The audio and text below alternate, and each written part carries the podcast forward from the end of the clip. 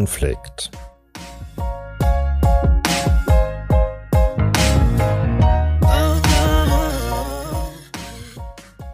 Menschen und Konflikte.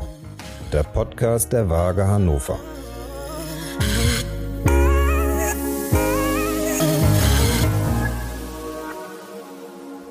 Hallo, ich bin Martin Staber. Ich bin Roberta Schifariello. Und ich bin Lutz Netzig. Hallo. Gemeinsam sind wir das Podcast-Team der Waage Hannover. Liebe Hörerinnen, liebe Hörer, schön, dass ihr wieder mit dabei seid. Um uns herum erleben wir gerade viele Auseinandersetzungen, Polarisation, Eskalation und Krieg. Wir, die Waage Hannover, arbeiten am Gegenteil. Wir schaffen Frieden im Kleinen, aber dafür greifbar und konkret. Und davon wollen wir euch hier erzählen. Wir sprechen dabei über echte Fälle, die wir hier bei der Waage bearbeitet haben. Nicht immer geht das gut aus, aber zumindest kommen die Beteiligten ins Gespräch und meistens einigen sie sich. Es geht um Menschen und Konflikte. Übrigens, inzwischen haben auch wir in unsere Folgen Kapitelmarken eingefügt. Damit könnt ihr bei den meisten Podcast-Playern leichter zwischen den Kapiteln hin und her springen. So, nun wünschen wir euch viel Spaß beim Zuhören. Zwei Dinge vorweg.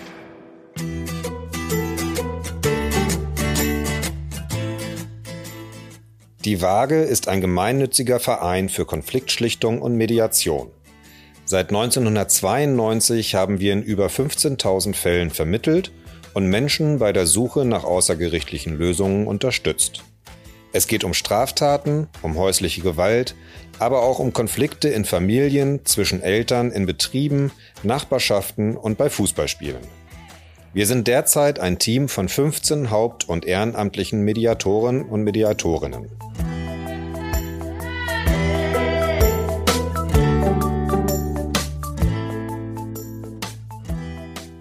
Die Arbeit der Waage ist vertraulich. Deshalb sind alle Fälle, von denen wir in diesem Podcast berichten, anonymisiert.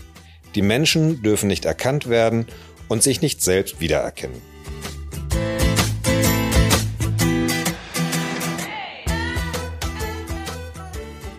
Liebe Hörerinnen, liebe Hörer, herzlich willkommen zu unserer neuen Folge. Heute sitze ich hier wieder mit Roberta zusammen. Hallo Roberta, schön, dass du da bist. Hallo Martin. Du hast uns einen aufregenden Fall mitgebracht. Dabei geht es um eine gefährliche Körperverletzung. Aber da steckt auch noch viel mehr dahinter, wie wir gleich hören werden.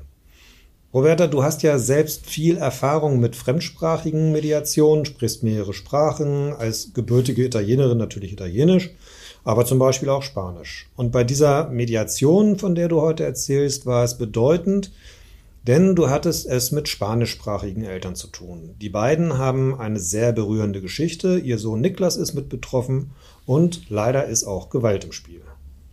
Genau, Martin. Es handelt sich eigentlich um eine sogenannte interkulturelle Mediation, da er der Background der Beteiligten sind verschiedene Herkunftsländer.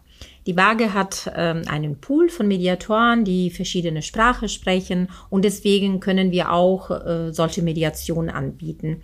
Aber hier geht es nicht nur um einen interkulturellen Konflikt, sondern auch leider um äh, häuslicher Gewalt. Ja, das sind ja meistens sehr erschütternde Erlebnisse und sie sind für die Betroffenen mit gravierenden Folgen verbunden. Erzähl mal, was ist passiert? Ja, ich fange mal ganz vorne an, denn äh, unsere Fälle, bevor sie zu Fälle oder Mediationverfahren werden, sind Lebensgeschichten von Menschen, die sich begegnen, sich lieben und sich dann aus unterschiedlichen Gründen trennen, meistens im Schlechten, wie wir es auch gehört haben schon in diesem ja. Podcast. Und auch hier spielt die Vergangenheit der beiden Eltern für die Mediation eine ziemlich große Rolle. Mhm. Alles hat begonnen, als beide sich noch gar nicht kannten. Stellt euch zwei junge Leute vor, 22 und 23 Jahre alt, Paula und Carlo. Die Namen äh, sind natürlich nicht die echten Namen und beide haben einen großen Traum, nämlich ich will nach Europa gehen, da will ich leben und für diesen Traum kämpfen sind. Mhm. Sie kommen aus zwei verschiedenen Kontinenten, zwei unterschiedliche Heimaten, Paula aus Mexiko und Carlo aus Algerien. Sie flüchten vor den Lebensumständen zu Hause und kommen nach einer turbulenten Reise endlich in Europa an. Äh, haben traumatische Erfahrungen hinter sich. Schließlich begegnen sie sich in Süden Spanien. Okay. Haben die beiden dir denn erzählt, wie es bei denen zu Hause in Mexiko und äh, Algerien aussah? Ja, also ich habe ein wenig nachgefragt, weil ich überzeugt bin, dass Konflikte manchmal auch Wurzel in der Vergangenheit oder in die Geschichte der Menschen äh, haben. Ja. Paula ähm, kommt aus einer kleinen Stadt in Mexiko. Da hatten Kartelle das Sagen. Drogen und Bandkrieg bestimmten das Leben der Menschen. Sie kannten nur in diesem Ghetto-Leben und mussten mit ihren Geschwistern irgendwie darin klarkommen. Sie hat erzählt, ähm, wie ihr Verhalten natürlich von dieser Umgebung geprägt war. Ihr könnt euch vorstellen, dass Angst und Gewalt, aber auch Armut zum Alltag gehörte.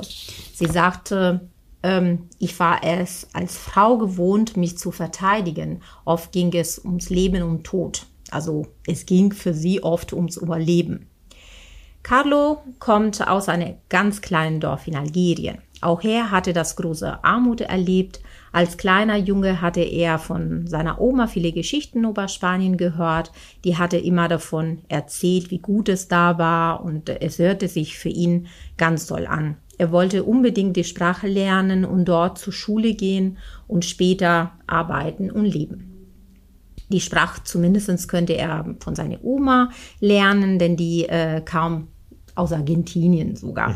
Und äh, äh so behielt er diesen Traum von Europa auch als junger Mann. Aber dafür hätte er nur illegal in Spanien anreisen können und der Weg war ähm, eine sehr gefährliche Bootreise. Wow, die beiden, die haben ja schon in der Kindheit echt die schlechtesten Lebensbedingungen kennengelernt. Was haben die dann daraus gemacht? Ja, das war äh, wohl echt schlimm. Beide hatten aber ihren großen Traum, nach Europa zu gehen und dort zu leben. Dann würde ähm, alles besser werden, ja. dachten sie. Sie hätten eine Zukunft dort. Sicher kennen viele von euch das Drama der Flüchtlinge, jener Mensch, die sich entscheiden, alles in Hand sich zu lassen, ihr Leben zu riskieren, um den Traum von einem besseren Leben an einem sicheren Ort oder mit mehr Möglichkeiten zu verwirklichen. Ja. Paula und Carlo hatten die Reise natürlich nicht gemeinsam äh, angetreten. Sie wussten ja noch gar nicht voneinander, also sie hatten sich nie gesehen. Und jeder von ihnen hatte auf der Reise äh, seine eigene Begegnungen. Sie haben Gewalt erlebt, also Hengste, die kann, die kann man sich auch vorstellen, äh, durchlitten. Aber nach einigen Jahren hatten es beide geschafft, mit viele Traumata, aber sie hatten es trotzdem geschafft. Also das mhm. war ähm, ihr Ziel, also einfach anzukommen. Ja. In Spanien Angekommen begegneten sie sich schließlich auf der Straße. Beide hatten noch keine Papiere, hielten sich illegal in Spanien auf. Sie versuchten einen Job zu finden, äh, klappte die große, also erstmal in Landwirtschaft, Betriebe, äh, wo sie versuchten sozusagen dort eine Chance zu bekommen. Und tatsächlich, also Carlos schafft das, also schafft einen Job zu, mhm. zu bekommen als äh, Erntehelfer und Paula könnte ab und zu als äh, Putzfrau arbeiten und etwas verdienen. Alles scheint endlich besser zu werden und äh, Paula und Carlo kommen sich näher und verlieben sich ineinander und sie planen, sich zusammen ein neues Leben aufzubauen. Sie müssen aber wieder mit Hindernissen kämpfen. In Spanien wird es mit ihren Plänen nicht funktionieren. Ja. Ähm, sie hören viel über Deutschland, ihre Bekannten erzählen, wie gut es da ist und dass man auch als Flüchtlinge ein neues Leben ne, vielleicht beginnen kann. Paula war inzwischen schwanger und die Aussicht, in Spanien auf der Straße zu leben oder in kleine Hutten, äh, das war sozusagen für sie auch gesundheitlich nicht äh, eine gute Entscheidung. Und äh, äh, deswegen wird jetzt Deutschland ihr nächsten Ziel sein. Okay. In Deutschland hatten Paula, hatte Paula Kontakt zu einer mexikanischen Familie und äh, die können ihnen vielleicht helfen und so schafften es tatsächlich die beiden nach Deutschland zu kommen ähm, und äh, die waren erstmal in zwei verschiedene Flüchtlingsunterkünfte. Also die waren erstmal getrennt. Ähm, Carlos brachte es fertig, einen neuen Job als Gärtner zu finden und mit seinem Lohn könnte er dann auch eine kleine Wohnung für beide mieten. Okay. Die befreundete mexikanische Familie half ihnen bei der ganzen Behördgänge. Man kann sich vorstellen, man muss eine Krankversicherung haben, äh, ganz viele Dokumentation, Papiere, Anmeldungen. Und das war zum Glück also diese, diese Familie, die beide sozusagen unterstützt hat. Und nach vier Monaten kommt der kleine Niklas zur Welt. Hm. Und äh, die junge Familie war selbstverständlich ganz glücklich und, äh, und ihr kleiner Sohn bekam ihre ganze Aufmerksamkeit. Es ging ab dem Moment wirklich nur um Niklas. Okay. Lass mich da mal kurz zusammenfassen. Ja, da ist ja schon echt, echt viel passiert, was genau. die da erlebt haben. Also die haben sich völlig getrennt, weil sie sich ja noch gar nicht kannten, in Mexiko und Algerien auf den Weg gemacht, hatten beide das Ziel, nach Spanien zu kommen. Das war ihr Traum, da sollte es alles besser werden.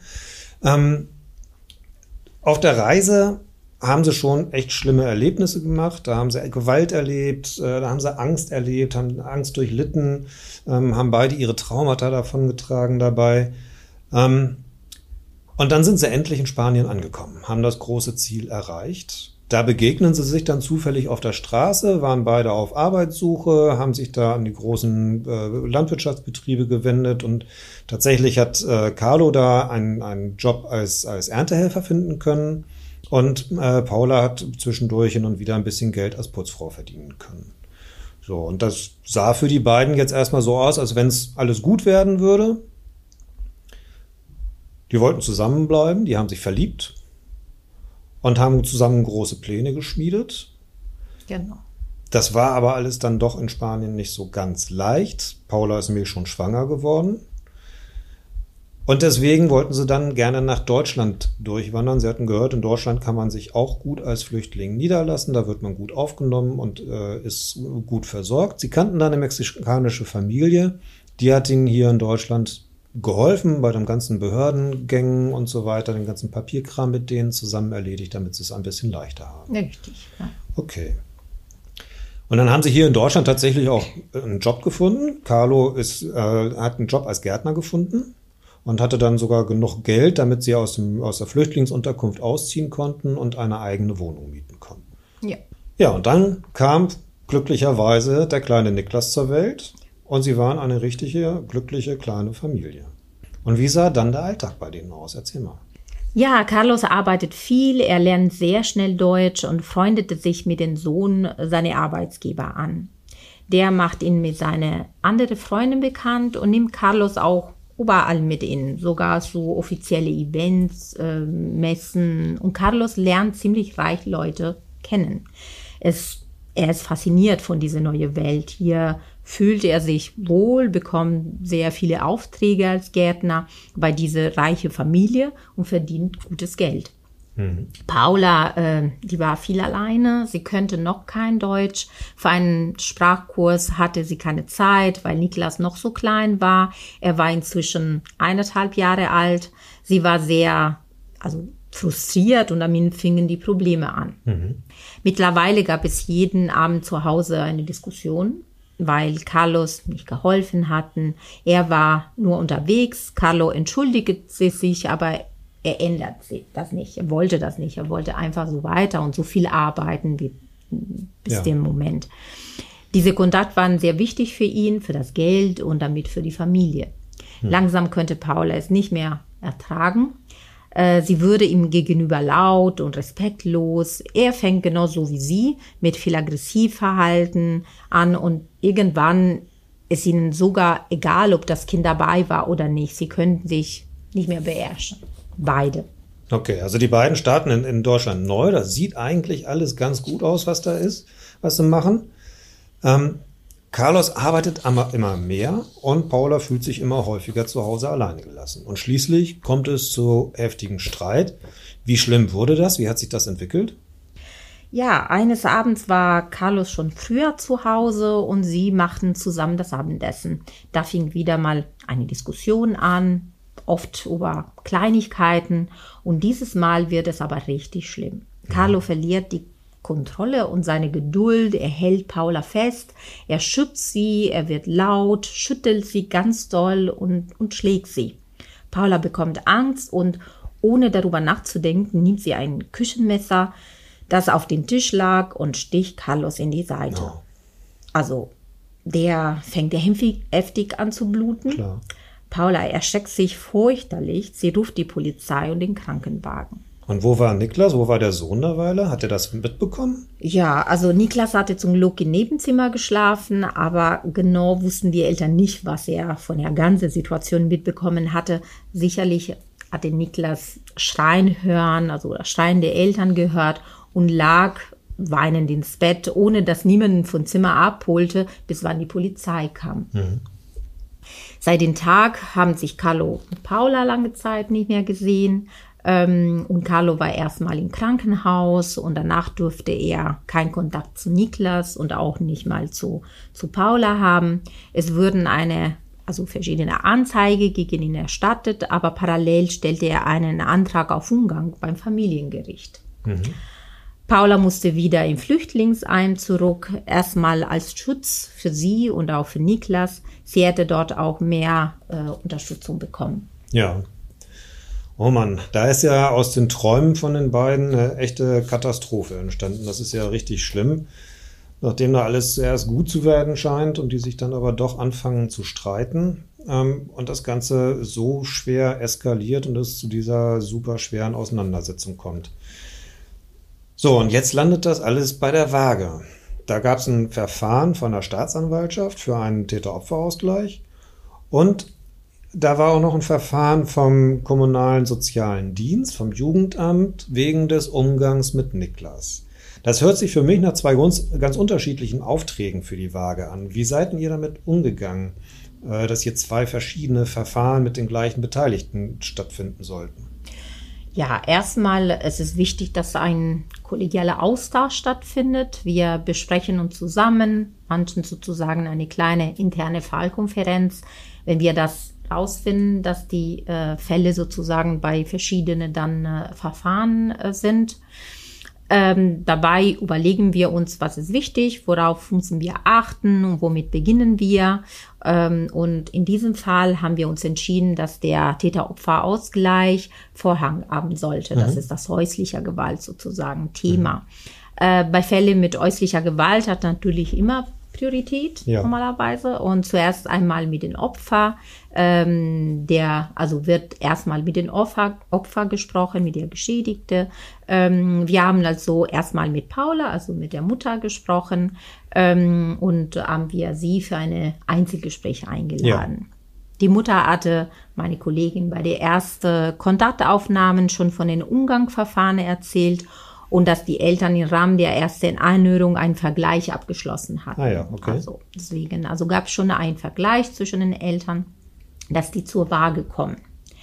Ähm, beide haben da dabei zugestimmt. Also das ist wichtig in unsere Fälle, dass sie zustimmen, dass sie zur Waage kommen wollen. Mhm. Ähm, beide fanden auch wichtig, dass äh, ähm, eine längere Begleitung bei uns stattfindet weil, wie wir schon mal erzählt haben, in Familien äh, dann Projekt ist es möglich, dass die Eltern dann ein bisschen länger bei uns sind, ja. also deswegen mehrere Stunden auch zur Verfügung haben. Und das fanden die Eltern sozusagen gut.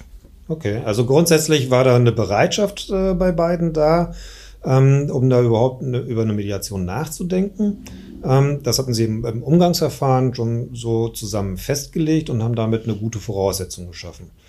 So, aber äh, Du hattest Paula ja wegen des Täter-Opfer-Ausgleichs und dem Strafverfahren ähm, zu einem Einzelgespräch eingeladen. Was hat das bewirkt? Da hast du erstmal alleine mit ihr gesprochen. Ja, die Einzelgespräche, erst äh, das mit Paula und hinterher das Gespräch mit Carlos haben mir tatsächlich sehr geholfen zu verstehen, welche Rolle ihre Lebensgeschichte in den beiden Verfahren spielt.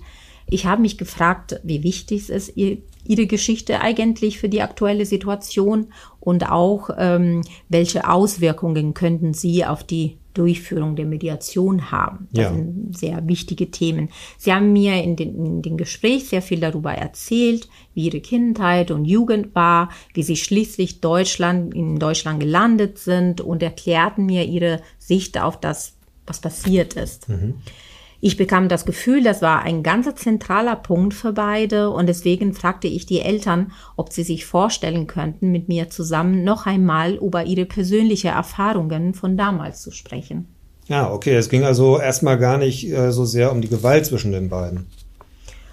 Na klar, Gewalt ist sehr selbstverständlich niemals gut und es gibt nichts, womit sie zu entschuldigen wäre. Aber wenn zwei Menschen in einen solchen Konflikt geraten sind, kann es sehr hilfreich sein zu fragen, was ist denn bei jedem Einzelnen passiert, welche Erfahrungen haben sie schon gemacht, damit erschafft man ein Gesamtbild einer Person, mhm. einen Rahmen für die Situation sozusagen und erhält einen Blick aus verschiedene Perspektive. Ja, okay.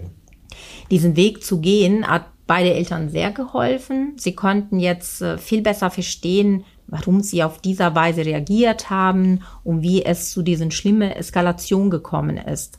Am Ende haben sie dann tatsächlich eine Vereinbarung treffen können. Carlos hat zugestimmt, an einem Anti-Aggressionstraining teilzunehmen. Paula wollte eine Therapie machen. Okay. Beide war endlich klar, dass alles, was sie erlebt hatten, in irgendeiner Form ihr ähm, aktuelles Leben und ihre Beziehung beeinflusst hatte, aber auch weiter, weiter in ihre Zukunft beeinflussen würde. Hm. Ähm, und auf die ne, Grundlage dieser Vereinbarung hat die Staatsanwaltschaft das Verfahren gegen Paula einstellen können. Im Verfahren gegen Carlos stimmte der Richter der Teilnahme an Antiaggression-Training in Form einer Auflage zu. Ähm, wenn er nicht an dem Training teilnimmt, droht ihm eine Haftstrafe. Zusätzlich bekam er noch eine Geldstrafe. Das kann so immer wieder passieren, dass auch wenn sie eine Entscheidung miteinander treffen, eine Vereinbarung, dass trotzdem der Richter noch zusätzliche Entscheidungen trifft. Mhm. Er begrüßt auch, dass äh, Paula eine Therapie macht. Also für ihn aber auch sehr wichtig, weil er durch diese Erzählung hat er auch verstanden, wie, ähm, ja, was auch Paula erlebt hatte in seine Vergangenheit, in ihre ja. Vergangenheit. Und deswegen versteht auch, wie wichtig das ist, dass auch beide in diese Richtung sozusagen geht.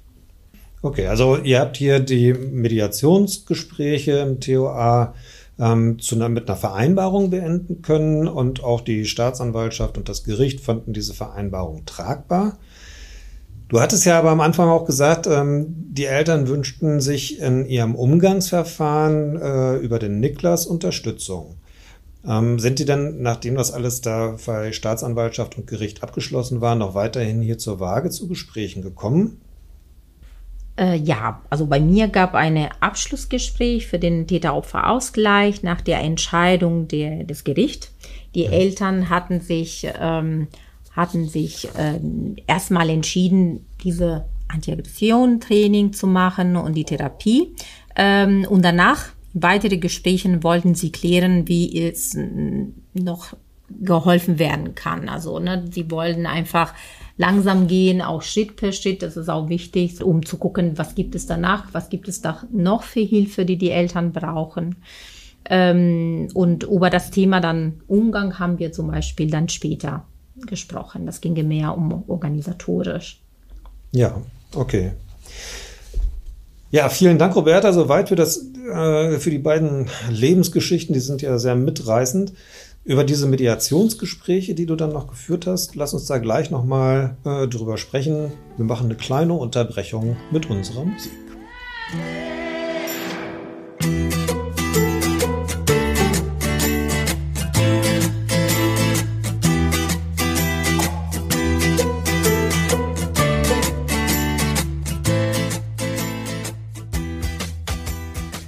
Ja, Robert, jetzt haben wir schon gehört, äh, wie es mit dem TOA abgelaufen ist und mit dem Strafverfahren. Aber ähm, da ging es ja dann auch noch um weitere Mediationsgespräche, wo sich das dann ums Umgangsrecht und die Familiensachen handelt. Wie ist das abgelaufen? Erzähl mal was davon. Ja, die, die Eltern haben sich äh, für zwei gemeinsame Gespräche getroffen, wie auch für ein Abschlussgespräch. Aber diese Mediation war, hm, sagen wir so, nicht so eine klassische Ablauf, eine Mediation oder eine Familienmediation, die wir bei der Barge normalerweise haben. Also eine Länge, ne? also nicht für mehrere Stunden. Sonst mhm. habe ich wirklich sehr konzentriert in diese Gespräche, ähm, habe ich mich um äh, die Befindlichkeit der Eltern sozusagen konzentriert. Also mehr äh, um ihre, was ich auch vorher gesagt habe, also die Geschichte der Eltern, also ihre Vergangenheit, was sie erlebt hatten, ein bisschen ihre, ihre Perspektive, also verschiedene Perspektive darzustellen, dass mhm. die Eltern sich besser verstehen können. Aber das war nicht so diese klassische, wo ich die Themen gesammelt habe, wo ich jeder Thema sozusagen bearbeitet habe. Sonst hat sich in diese Mediation sehr schnell dann äh, dargestellt, dass die Eltern ähm, brauchten wirklich einen Austausch mhm. über ihre eigene, also sagen wir so Gefühle und Befindlichkeit. Da war auch eine, eine, eine Paargeschichte, die auch eine sehr große Rolle gespielt hat. Die Eltern haben sie sich sehr geliebt und äh, haben eine sehr besondere sozusagen eine Erfahrung miteinander ja. erlebt und ja. gehabt. Und deswegen äh, hatte ich so das mehr im Fokus als auch das ganze andere. Die war mehr organisatorisch, also zum Beispiel für den Umgang oder für, ne, wie sollen wir mit den Kindern organisieren. Also okay. ich glaube, dass der Täter-Opfer-Ausgleich Thema war so das Hauptthema des Ganzen. Ja. Mhm. Ja, okay, du hast also mit denen nicht so äh, diese normalen organisatorischen Sachen äh, abgehandelt, sondern äh, sie beiden wirklich erzählen lassen, was ist in der Vergangenheit passiert, was haben, was haben sie erlebt. Wozu hat das geführt? Hat das, was hat das bewirkt?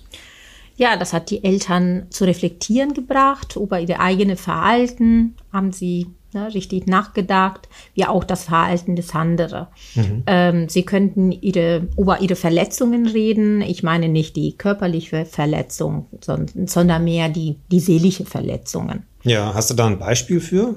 Ja, der Mann könnte zum Beispiel nicht der Gedanke aus dem Kopf kriegen, dass sie ihn dass sie ihn umbringen wollte, ähm, nach dass sie sich so geliebt hatten. Ne? Ja, das, das könnte das gar nicht akzeptieren. Ist sozusagen. ja auch voll krass, ne? Also ja. wenn man sich überlegt, man kriegt das Messer dann da rein, dann, also dieser Gedanke liegt ja nah. Ne? Richtig. Und äh, äh, dabei hat er aber auch verstanden, dass er bei seiner Freundin sehr viele Ängste verursacht hatte, dass dadurch der, der Vertrauen gegenüber sozusagen ihm nicht mehr da war, so dass sie auf sehr extremer Weise reagiert hat, äh, sich zu verteidigen, wie es auch äh, gelernt hatte in, in ihr Land, wie wir vorher erzählt haben. Ähm, ja, und das war sozusagen ein bisschen so der Kernpunkt der Geschichte. Ja. Okay, das dann unterscheidet sich ja dann schon von den, von den normalen klassischen Familienmediationen. Wie seid ihr da zu einem Ende gekommen? Was hat das im, im Endeffekt ausgelöst? Ja, dass die selber ähm, auch äh, Entscheidungen treffen können bezüglich, was brauche ich für mich erstmal. Ja. Also, und das, ne, kommen wir wieder zu dieser Aggressiontraining und zu dieser Therapie, ja. die beide ähm, also sehr ernst genommen haben und äh, ihr Ziel war mehr, wir wollen für unsere Kinder sein, wir wollen auch gesund sein, weil mhm. sonst, ne, Niklas brauchte uns. Was es nicht gab in dieser Geschichte war, äh, ich möchte dann, dass Niklas nur bei mir ist oder okay. dass der Vater oder die Mutter das Kind nicht mehr sieht. Sonst äh, man merkte, dass da gab äh, voll Respekt in ihre Rolle als Mutter und Vater ja. und daraus, dass für beide wichtig ist, dass Niklas beide Eltern dabei haben kann. Wahrscheinlich auch ein bisschen äh, kann man sich so ausdenken aus ihrer eigenen Geschichte. Die hatten ihre Eltern beide nicht mehr ja. und oder nicht mehr da und deswegen fanden die dann ganz wichtig, dass Niklas so eine Erfahrung nicht hat. Okay, also aus Ihrer eigenen Erfahrung haben Sie das dann auf Ihren Sohn übertragen und wollten ihn dann natürlich vorschützen. Was haben die dann miteinander vereinbart? Oder haben die was ähm, vereinbart? Hatten die eine genau. Lösung? Genau, erstmal, also dass der Vater so viel gearbeitet hat, also weiter, hatte, wie gesagt, so viele Aufträge und deswegen hatte die Zeit, also nicht wirklich sich um das Kind zu kümmern, also ja. so täglich wie die Mutter. Die hatten aber zwei, ähm, zwei Termine in der Woche, also festgestellt, wo der Vater Nachmittag das Kind abholen könnte. Und am Wochenende, also jede zweite Wochenende, hatte der Vater die Möglichkeit, äh, Samstag und Sonntag das Kind abzuholen und für eine längere Zeit, also da waren drei oder vier Stunden, also dass die ein bisschen flexibel gelassen haben.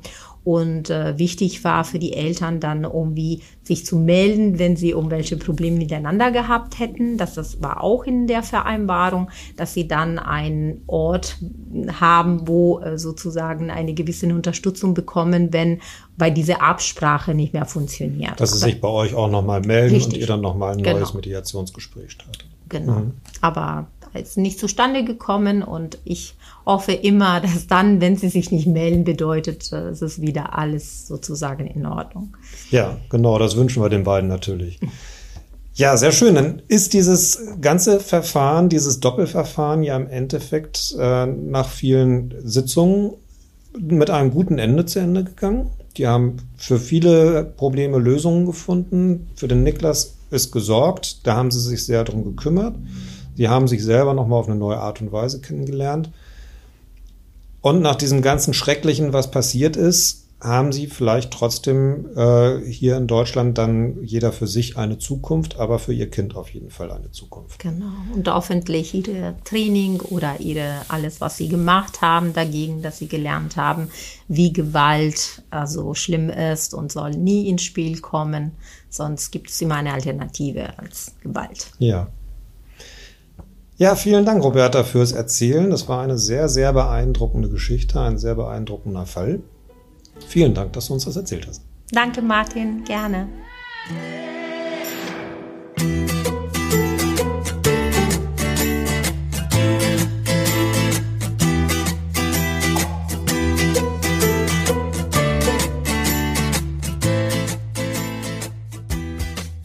Liebe Hörerinnen und Hörer, damit sind wir am Ende unserer Geschichte über Paula, Carlo und Niklas. Natürlich hoffen wir, es hat euch gefallen und wie immer, wenn ihr Fragen oder Anregungen habt, freuen wir uns über eure E-Mails.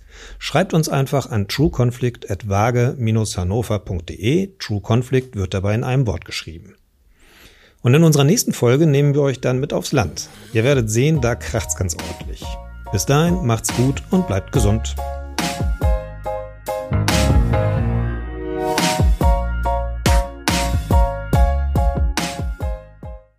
Das war True Conflict, der Podcast der Waage Hannover.